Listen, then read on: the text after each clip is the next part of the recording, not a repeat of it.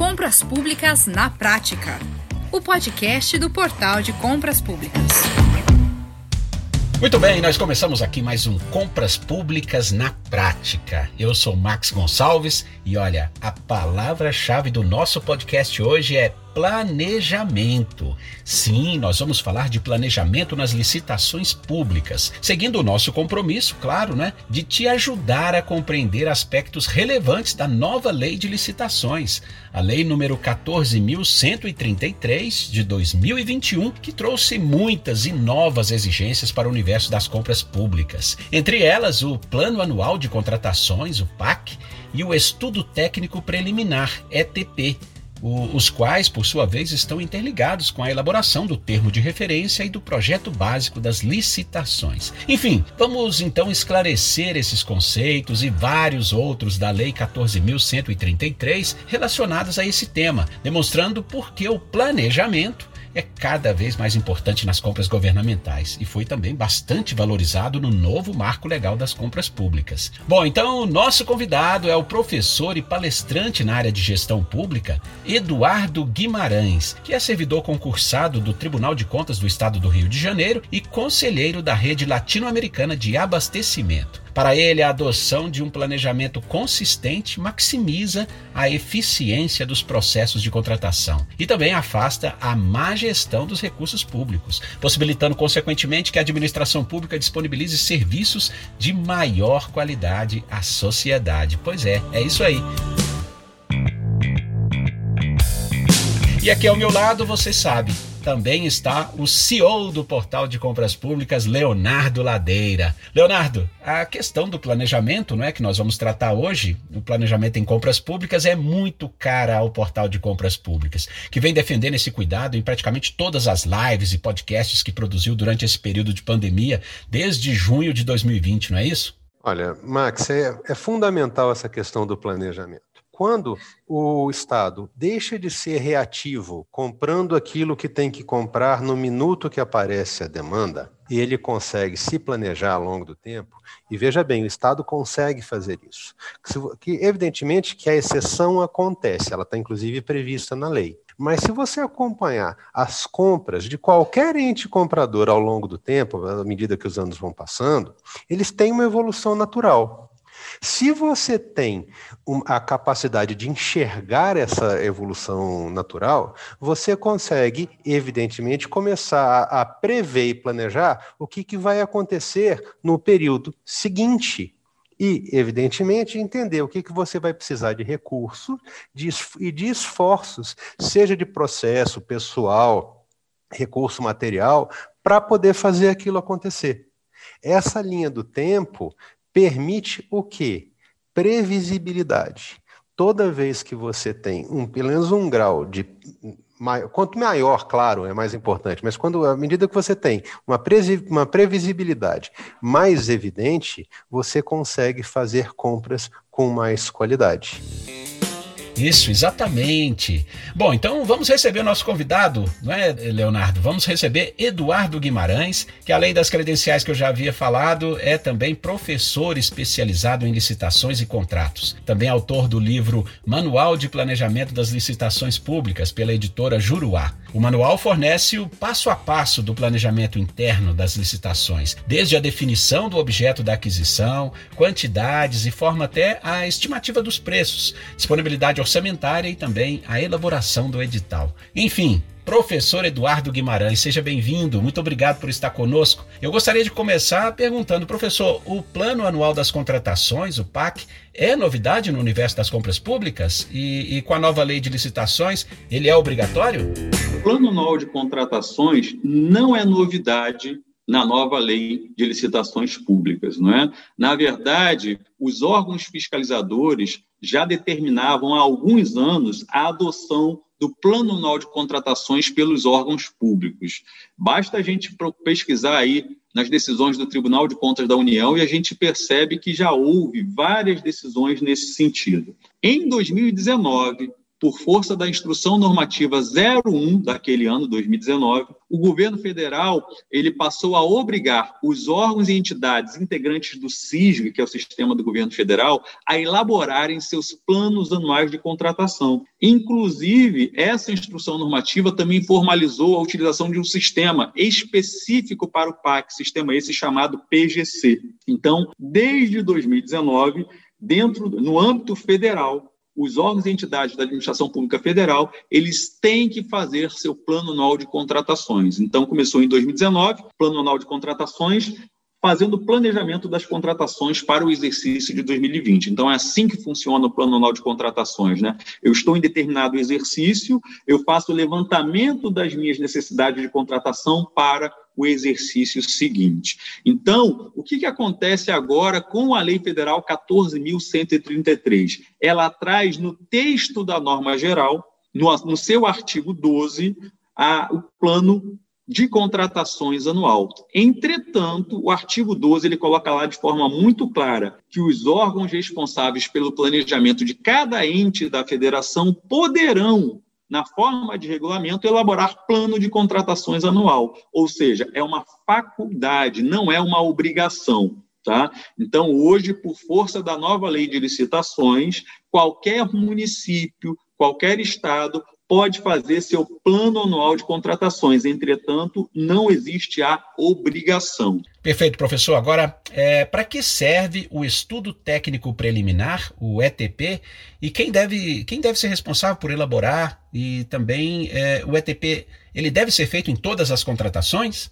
Então vamos lá. É, a gente vê claramente nessa nova lei de licitações, a Lei Federal 14.133, uma grande, uma forte ênfase no planejamento das contratações públicas. E toda vez que a gente fala de planejamento de contratações públicas, a gente não pode esquecer a importância do estudo técnico preliminar. Ele está definido lá no artigo 6, assim como nós temos todas as definições né, que estão presentes na lei nova de licitações. E, de acordo com a definição também do artigo 18, do parágrafo 1, lá que fala da fase preparatória das licitações públicas, esse estudo técnico preliminar, ele configura a primeira etapa do planejamento. Ele é fundamental para que a administração pública possa fazer o levantamento da sua necessidade, evidenciando qual é o problema que ela deseja resolver, né, o que ela necessita resolver, e ela vai buscar na, na, lá no mercado qual é a melhor solução para atender a essa necessidade, ou seja, para resolver esse problema. Então, todo esse estudo é feito dentro dessa primeira etapa do planejamento, que é chamada de estudo técnico preliminar. Na conclusão do estudo técnico preliminar, nós teremos a avaliação da viabilidade técnica e econômica acerca daquela contratação pretendida pela administração pública. Aí surge uma questão: Dentro do planejamento daquele processo de contratação, quem é responsável por elaborar o estudo técnico preliminar? Quando a gente lê o texto da Lei Federal 14.133, ela não especifica de quem é a competência para elaborar o estudo técnico preliminar. Mesmo porque a gente tem que lembrar que essa lei, essa nova lei de licitações, ela traz normas gerais. E essa questão de competência ou responsabilidade de quem deve elaborar o estudo técnico preliminar é muito peculiar e varia de acordo com a especificidade de cada órgão ou entidade da administração pública. Então, a lei não entra nesse mérito. O que a gente pode destacar aqui é que nós temos, no âmbito do governo federal, uma instrução normativa específica sobre estudo técnico preliminar, que é a IN 40 de 2020 e essa instrução normativa do governo federal, como ela abrange apenas os órgãos e entidades da administração pública federal, ela estabeleceu lá que no âmbito federal a responsabilidade por elaborar o estudo técnico preliminar é da equipe de planejamento. Ou, se não houver uma equipe de planejamento designada, será um trabalho conjunto da unidade técnica do órgão juntamente com a unidade requisitante. Aí uma outra pergunta, né, que é justamente essa que você bem colocou aí. O ETP ele deve ser elaborado em todas as contratações? E a resposta é sim. O ETP ele deve fazer parte de todos os planejamentos de qualquer contratação pública. Né? Ele está bem descrito lá na nova lei de licitações, e é importante também a gente destacar que lá no artigo 6 da Lei Federal 14.133, nós temos também as definições de termo de referência e projeto básico. E ambos os documentos, que são, é, é, são documentos para caracterizar o objeto de uma contratação pública, em ambas as definições a gente percebe que eles serão, elaborados com base nas indicações dos estudos técnicos preliminares, deixando claro para a gente que sempre, antes de fazer a caracterização do objeto, eu preciso fazer o estudo técnico preliminar. Perfeito. É, professor, você falou aí de dois documentos muito importantes não é, no planejamento. Então eu pergunto, qual a diferença entre o termo de referência e o projeto básico? Essa é a pergunta que todo mundo se faz, né? Quando que eu utilizo um termo de referência? Quando que eu utilizo um projeto básico? E essa dúvida já vem há muito tempo, né? É, se eu pego lá a Lei Federal 8666 de 93, ela só traz a nomenclatura projeto básico, dizendo que o projeto básico é constituído de elementos necessários e suficientes para caracterizar uma obra ou um serviço. Então, a gente entende desse texto da 8666 que o projeto básico seria para caracterizar um objeto, quando esse objeto é uma obra pública ou um serviço que a administração deseja contratar. A posteriori, com a legislação do pregão, surgiu esse outro instrumento chamado termo de referência, mais especificamente no decreto 3555 de 2000, dizendo que no pregão o objeto deve estar caracterizado no termo de referência. Então, de, de, da legislação do pregão para cá, basicamente, o que, que começou a acontecer? Toda vez que a administração pública parte para a contratação de um bem ou serviço comum, ela tem que adotar o pregão. E aí, ao adotar o pregão, esse objeto tem que ser caracterizado no instrumento chamado termo de referência. Nos demais casos, ou seja, quando a administração não contrata um bem ou serviço comum, ela vai para as modalidades da 8666. E aí, então, o objeto tem que ser descrito no projeto básico. Como é que fica isso na nova lei de licitações, na lei 14.133? Lá no artigo 6 eu tenho lá no inciso 23 a definição de termo de referência. E está expresso que o termo de referência serve para caracterizar uma contratação de bens ou serviços. Quando eu desço um pouquinho mais no texto do artigo 6 no inciso 25, eu tenho a definição de projeto básico que diz que o projeto básico é para caracterizar uma obra ou um serviço.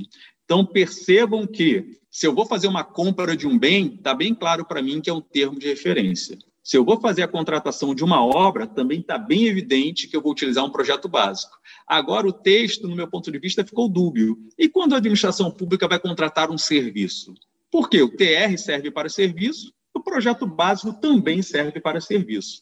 Então, entendo eu que a interpretação que será conferida ao texto da nova lei deve seguir a interpretação que está sendo feita hoje, com base nas definições do Decreto Federal 10.024 de 2019 que é o decreto do pregão eletrônico. E qual é a definição, né? como é que a gente tem interpretado isso nesses últimos anos?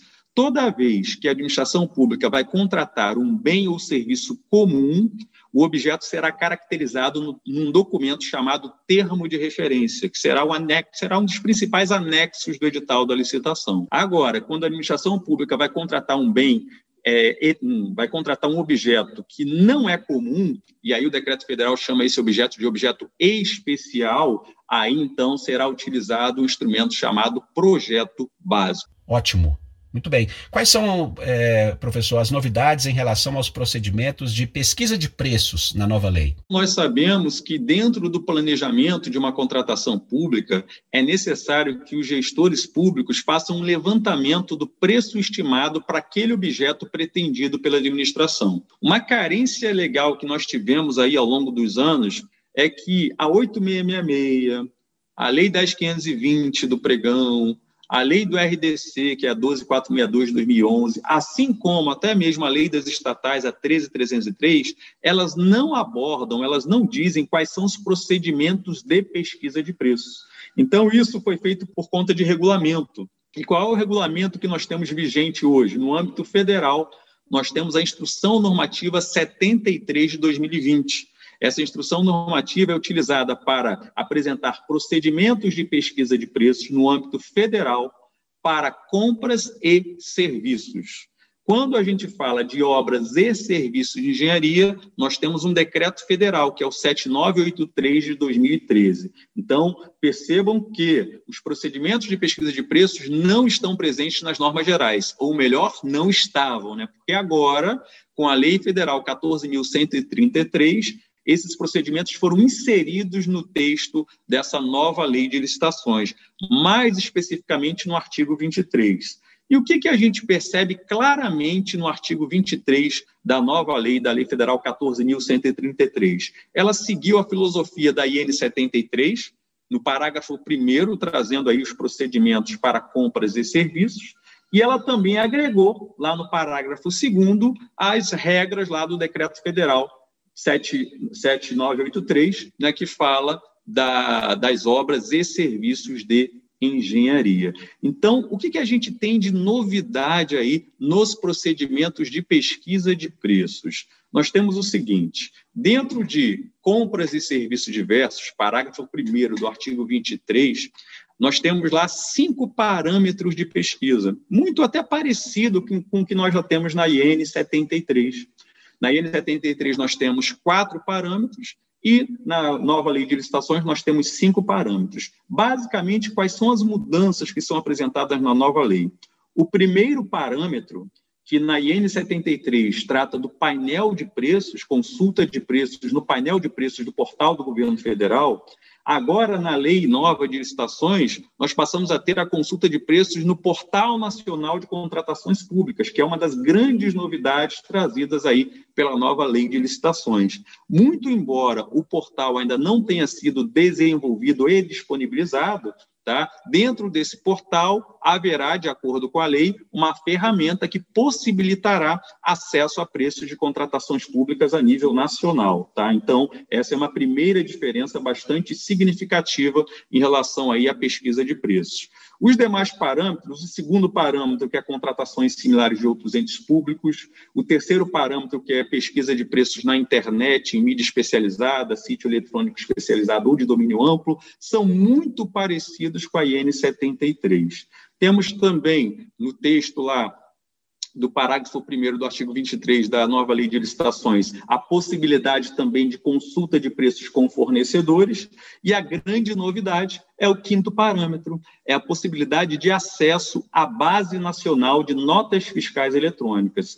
Esse procedimento é uma novidade Tá? E, inclusive, a gente tem uma grande ansiedade de saber como vai funcionar esse acesso à base nacional de notas fiscais eletrônicas, porque a ideia é que venha facilitar demais a pesquisa de preços, à medida que o gestor público poderá entrar no sistema e pesquisar né, para aquele objeto qual o preço que efetivamente está sendo praticado pelas empresas, mediante a consulta às notas fiscais eletrônicas. É, para encerrar, então, professor, na sua opinião, como especialista em planejamento, essas exigências da nova lei de licitações são positivas? São, são eficazes para o melhor uso do dinheiro público? Hoje, ou melhor, antes dessa nova lei, uma das grandes dificuldades que os gestores tinham é que, para trabalhar com licitações, era necessário conhecer várias normas. Eu precisava estudar 8666, 10520, 12462, instrução normativa, pelo menos umas cinco instruções normativas, não sei quantos decretos, né? E muitas dessas normas foram consolidadas nesse texto da Lei Federal 14.133. Então, no meu ponto de vista, esse é um ponto positivo, sim. A gente ter várias coisas, várias regras que estavam esparsas, a gente ter, ter essas regras consolidadas em um, em um único texto legal. Então, esse é o primeiro ponto positivo. O segundo ponto positivo é que essa lei dá uma grande ênfase na governança das contratações e, consequentemente, no planejamento das contratações. Coisa que a gente não tem na 8666. A 8666 ela não foca, né? ela não foca resultado, não foca governança, ela foca mais a forma. E agora a gente tem uma lei que, muito embora também trate um pouco de forma, mas ela vem com uma ênfase em contratação por resultados, em governança da, da, do processo de contratação pública, é, reforçando o planejamento, instrumentos de planejamento da contratação. Então, esse também é um ponto positivo. Além do que, essa nova lei ela fala muito de gestão por competências e capacitação dos gestores públicos.